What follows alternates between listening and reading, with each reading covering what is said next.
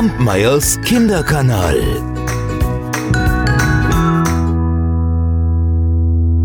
Da lebte einmal eine arme Bauersfrau. Der war der Mann gestorben. Und sie lebte nun mit den sechs Kindern alleine. Ha, und da musste sie zusehen, wie sie die Kinder ernährte. Sie hat nur ein kleines Stück Land, ein bisschen Acker. Und obwohl sie von früh bis spät arbeitete, reichte es nicht, um die ganze Familie zu ernähren. Und so mussten die ältesten Kinder sich bei anderen Bauern und in Läden verdingen und mussten dort ein bisschen Geld dazu verdienen, und die Kleinen, die halfen zu Hause so viel sie konnten. Ja, und obwohl alle so schwer arbeiteten, waren sie doch immer fröhlich, und abends, wenn sie dann zusammensaßen, da lachten sie viel und teilten sich das bisschen, was sie hatten. An den Sommerabenden, wenn im Haus und auf dem Feld dann die Arbeit getan war, da ging die Frau oftmals noch in den Wald, um Holz für den Winter zu suchen. Manchmal passierte es dann aber auch, dass sie sich einfach auf einen Baumstumpf setzte und ihre abgearbeiteten Hände betrachtete und darüber nachsann, warum denn das Leid auf Erden so ungerecht verteilt sei. Aber sie fand niemals eine Antwort darauf. Und einmal, kurz vor Weihnachten, da saß sie wieder im Wald und dachte darüber nach. Und plötzlich war es ihr, als, als hörte sie in der Nähe das leise Wimmern eines Kindes. Da schaute sich die Frau um, sah aber nichts. Doch das Wimmern, das blieb.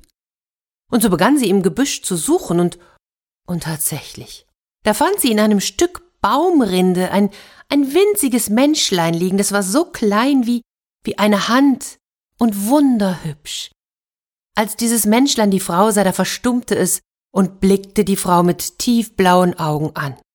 Och, was für ein hübsches Kind. Sicherlich hast du Durst, nicht wahr? Das trifft sich gut. Komm, ich habe mir ein Fläschchen mit Milch gegen den Hunger mitgenommen. Und die Milch wird dir mehr nützen als mir, ich will sie dir geben. Und in meiner Schürze werde ich dich trockenlegen.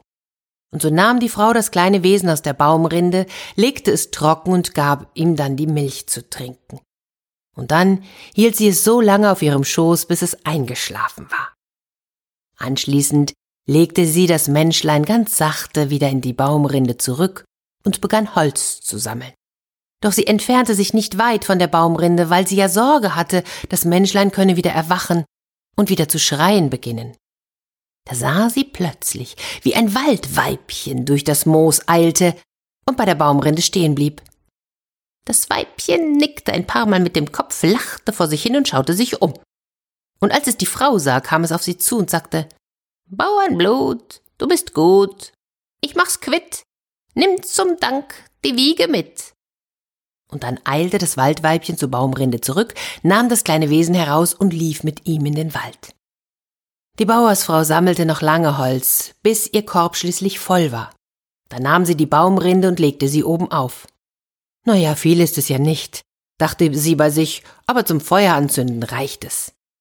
Als sie zu Hause das Holz ausschüttete, da sah sie es glänzen und, und aus der Baumrinde war pures Gold geworden.